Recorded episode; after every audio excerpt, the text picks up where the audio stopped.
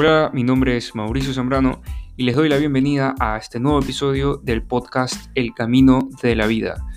Para las personas nuevas, quiero decirles que el objetivo de este podcast es inspirarlas a ustedes a través de experiencias vividas, experiencias compartidas y de lecturas adquiridas, para que ustedes puedan tener esa vida plena que tanto buscan, que puedan ser inspirados en cumplir sus sueños y que puedan buscar la mejor versión de ustedes. Sin más que decir, vámonos hacia el podcast. Dejar ir es difícil pero necesario.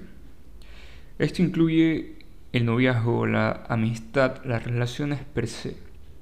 Estamos constantemente tratando de hacer funcionar relaciones quebradas que de alguna manera, por romper la confianza o algún acto, que traicionen esa relación. Es ahí donde el recuerdo nos ata frente a algo que ya está destruido. Es ahí donde debes preguntarte, ¿es sano mantenerme aquí? ¿Qué me beneficia? Las relaciones no solo sirven para pasar un buen rato, estas te sirven para impulsar a ser tu mejor versión mientras se cumple otro rol. Este mejoramiento continuo es tercero. Es decir, que no buscamos relaciones para ser mejores solamente y que no estamos analizando constantemente si esta persona me suma, ¿en qué me va a ayudar? No. Por eso digo, esto es algo que viene por añadidura. Y aunque no estamos buscando personas que mejoren nuestras vidas, siempre conectamos con personas similares a nosotros, con esas personas que vibran y buscan algo similar. Pero, ¿qué sucede cuando esta ya no es igual? Y es ahí donde quiero preguntarte, o mejor dicho, recordarte, que no sé si te has dado cuenta, pero a lo largo de la vida conocemos varias personas y a veces muchas de ellas se convierten en nuestros mejores amigos en nuestra pareja, nuestros mentores, etc. Pero no sé si te has percatado que estas personas tan importantes a veces dejamos de verlas, es decir, de salir todos los días. A veces luego empezamos a salir semanas y luego una vez al mes hasta recurrir una vez cada seis meses o a veces ya dejar de vernos. No sé si les ha pasado eso a ustedes. Y es ahí donde te quiero, no sé si te has preguntado el por qué sucede esto.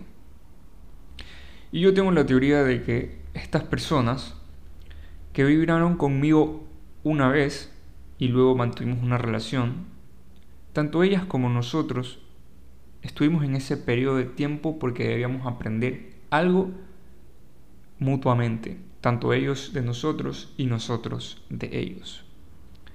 Y luego de esto, de este periodo que estuvimos tanto tiempo pegados y saliendo juntos, y viene el periodo de que ya no salimos juntos, de que salimos una vez al mes, luego dos meses y luego seis meses y luego dejamos de salir y recurrir, pero que siguen siendo nuestros amigos. Porque al, al vernos nuevamente tenemos recuerdos y tenemos ese lazo de amistad. Ya establecimos la relación y cada uno aprendió y seguimos adelante y siendo amigos. Pero en otras ocasiones suele pasar algo diferente. Esto puede ser con una relación de amistad, que se llevaron súper bien y todo, pero ¿qué es lo que sucede o qué es lo que sucedió? Por alguna razón de la vida se encuentran en una situación complicada que compromete a los dos. Mm, tomemos de ejemplo una relación de amistad que llegaron a tener un negocio. Y ahí, cuando ya la situación se pone dura, cuando ya tal vez no están teniendo los resultados que querían, es ahí donde nosotros debemos hacernos preguntas para autorreflexionar y preguntarnos acerca de que si debemos seguir con el negocio y no perder el dinero invertido, seguir insistiendo, pero que tal vez tengamos esa posibilidad de perder una amistad.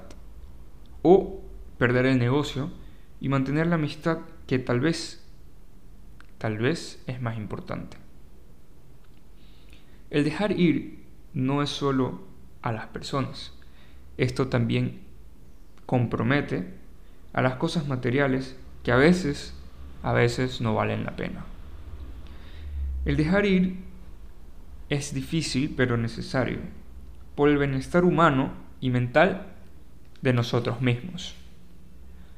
No podemos permanecer en un lugar o junto a alguien que afecte tu tranquilidad o nuestra tranquilidad, nuestra paz, nuestra felicidad.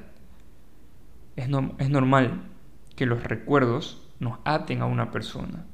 Es por eso que es difícil el dejar ir. Pero nada ni nadie debería ser más importante que tu bienestar emocional. Y si alguien, y si alguien ya te está afectando tus decisiones, tu paz, pues ahí no es querido o querida. Y es ahí donde te quiero recordar algo. Recuerda que tú vales mucho y que ninguna persona en este mundo puede decidir por ti, no importa quién sea ni en dónde estén. Si tu bienestar mental es afectado, no vale la pena seguir intentándolo. Sin más que añadir, nos vemos en el siguiente capítulo y espero que te haya gustado muchísimo. Nos vemos.